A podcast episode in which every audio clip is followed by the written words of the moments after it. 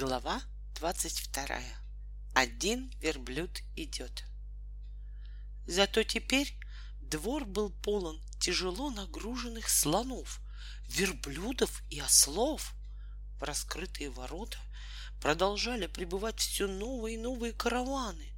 Крики чернокожих погонщиков, одетых в белоснежные бурнусы, сливались с трубными звуками, которые издавали слоны, с воплями верблюдов, с ревом ослов, с топотом сотен копыт, с мелодичным позвякиванием колокольчиков и бубенцов. Коротенький, до черноты загорелый человек в богатой шелковой одежде слез со своего слона, вышел на середину двора, троекратно ударил палочкой из слоновой кости по асфальту мостовой. И из мостовой вдруг забил мощный фонтан. Сейчас же погонщики с кожаными ведрами в руках озабоченно выстроились в длинную очередь, и вскоре двор заполнился сопением, чмоканьем и пофыркиванием жадно пивших животных. «Все это твое, Волька!» — воскликнул Хатабыч, стараясь перекричать гам, стоявший за окном. «Прошу тебя, прими благосклонно мой скромный дар!» «Что, все?» — спросил оглушенный шумом Волька. «Все!» И слоны, и верблюды, и ослы, и все золото и драгоценности, груженные на них, и люди, состоящие при этих грузах, и животные. Все это твое. Час от часу не легче. Только что Волька чуть не стал владельцем трех роскошных, но совершенно ненужных ему дворцов. А сейчас он становился сразу обладателем несметного количества драгоценностей, слоновладельцем и, так сказать, на сладкое, рабовладельцем. Первой мыслью было умолить Хатабыча убрать его никчемные дары, пока еще никто не заметил — но Волька сразу же вспомнил историю с дворцами. Если бы он по толкове повел тогда разговор, можно было, пожалуй, сделать так, чтобы дворцы остались украшать собой город.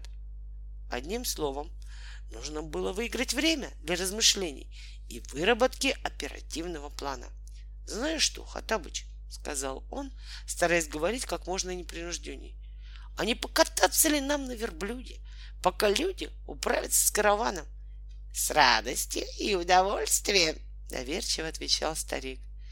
Через минуту двугорбый корабль пустыни, величественно покачиваясь и надменно оглядываясь по сторонам, вышел на улицу, неся на своей спине взволнованного Вольку и Хатабыча, который чувствовал себя как дома и томно обмахивался шляпой. Верблюд, верблюд! Обрадовались ребятишки, выскочившие на улицу. Одновременно в таком количестве, как будто для них было привычным делом ожидать в это время появления верблюдов. Они тесным кольцом окружили невозмутимое животное, возвышавшееся над ними, как двухэтажный троллейбус над тележками с газированной водой. Какой-то мальчишка скакал на одной ноге и восторженно вопил. «Едут люди на верблюде! Едут люди на верблюде!» Верблюд подошел к перекрестку как раз тогда, когда на светофоре загорелся красный свет. Не приученный к правилам уличного движения, он хладнокровно переступил жирную белую черту на мостовой, хотя перед нею было большими буквами написано «Стоп!» Но напрасно Волька старался удержать хмурое животное по эту сторону черты. Корабль пустыни, спокойно перебирая ногами, продолжал свой путь прямо к милиционеру, который уже вытащил из сумки квитанционную книжку для взимания штрафа.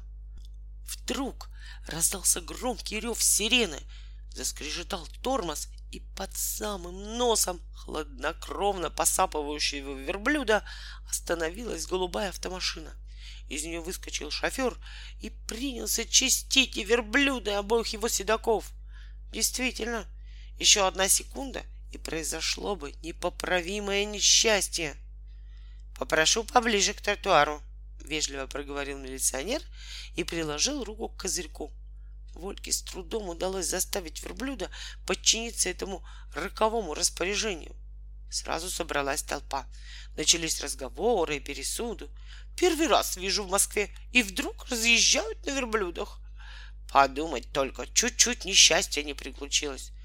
Неужто ребенку нельзя уж на верблюде покататься? Никому не дозволено нарушать правила уличного движения. А вы бы сами попробовали остановить такое гордое животное. Это вам, гражданин, не машина. И откуда только люди в Москве верблюдов достают? Уму непостижимо. Не иначе, как из зоопарка. Там их несколько штук. Страшно подумать, что могло бы случиться. Молодец, шофер. Милиционер, безусловно, прав. Волька чувствовал, что попал в неприятную историю. Он свесился с верблюда и принялся неловко извиняться. Товарищ милиционер, я больше не буду. Отпустите нас, пожалуйста. Нам верблюда кормить пора. Ведь в первый раз же. Ничего не могу поделать, сухо отвечал милиционер. В таких случаях все говорят, что в первый раз.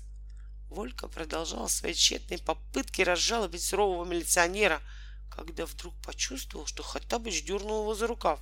— О, юный мой повелитель, — сказал Хаттабыч, хранивший до этого надменное молчание. — О, юный мой повелитель, мне грустно видеть унижение, на которое ты идешь для того, чтобы избавить меня от неприятностей. Все эти люди недостойны целовать твои пятки. Дай же им понять пропасть, отделяющая их от тебя. Волька в ответ только досадливо отмахнулся, но вдруг почувствовал, что с ним повторяется та же история, что и во время экзамена по географии. Он снова не был волен над своей речью. Он хотел сказать, товарищ милиционер, я очень прошу вас, отпустите меня. Я обещаю вам до самой смерти никогда не нарушать правила уличного движения. Но вместо этой смиренной просьбы он вдруг заорал на всю улицу.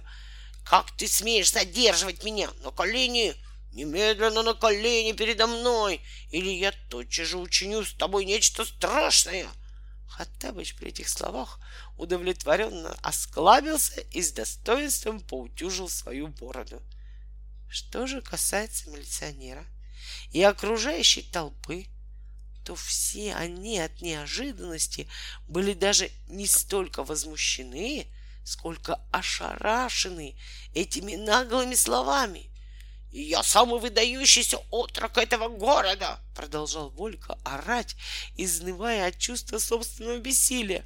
Вы недостойны целовать мои пятки. Я красавец, я умница.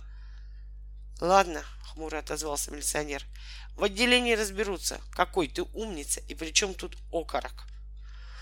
Ой, что за чепуху я парю, сущее хулиганство, ужасался Волька. То время, как из его рта вылетели грозные слова. Не искажай мои слова! Не окорок, а отрок! О горе, горе тебе, осмелившемуся испортить доброе состояние моего духа! Останови же твои дерзкие речи, пока не поздно. В это время что-то отвлекло внимание Хатабыча. Он перестал нашептывать Вольке свои нелепые высокомерные слова. И Волька, которому на некоторое время вернулась самостоятельность, умоляюще забормотал, низко свесившись с верблюда и жалостливо заглядывая своим слушателям в глаза. Товарищи, граждане, голубчики, вы не слушайте. Разве это я говорю? Это вот он, старик, заставляет меня так говорить. Но тут Хатабыч снова взял нить разговора в свои руки.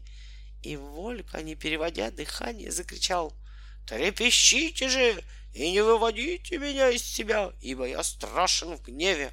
Ух, как страшен!» Он прекрасно понимал, что его слова никого не пугают, а только возмущают, а некоторых даже смешат. Но ничего поделать не мог. Между тем чувство негодования и недоумения сменилось у тех, кто слушал Вольку, чувством беспокойства за него. Было ясно, что в нормальном состоянии ни один советский мальчик не вел бы такие глупые и наглые речи.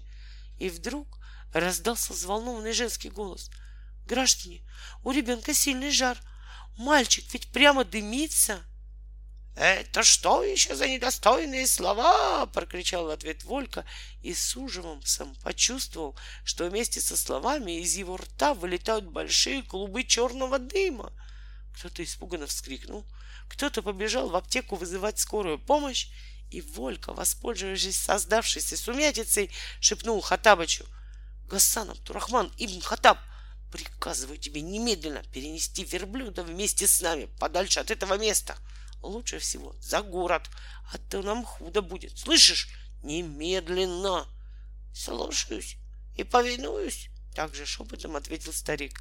И в ту же секунду верблюд со своими седаками взвился в воздух и исчез, оставив всех в глубочайшем недоумении. А через минуту он плавно снизился на окраине города, где и был навсегда оставлен пассажирами. Он, очевидно, и по сей день пасется где-то в окрестностях Москвы. Его очень легко узнать, если он вам попадется на глаза. У него уздечка вся усыпана бриллиантами и изумрудами.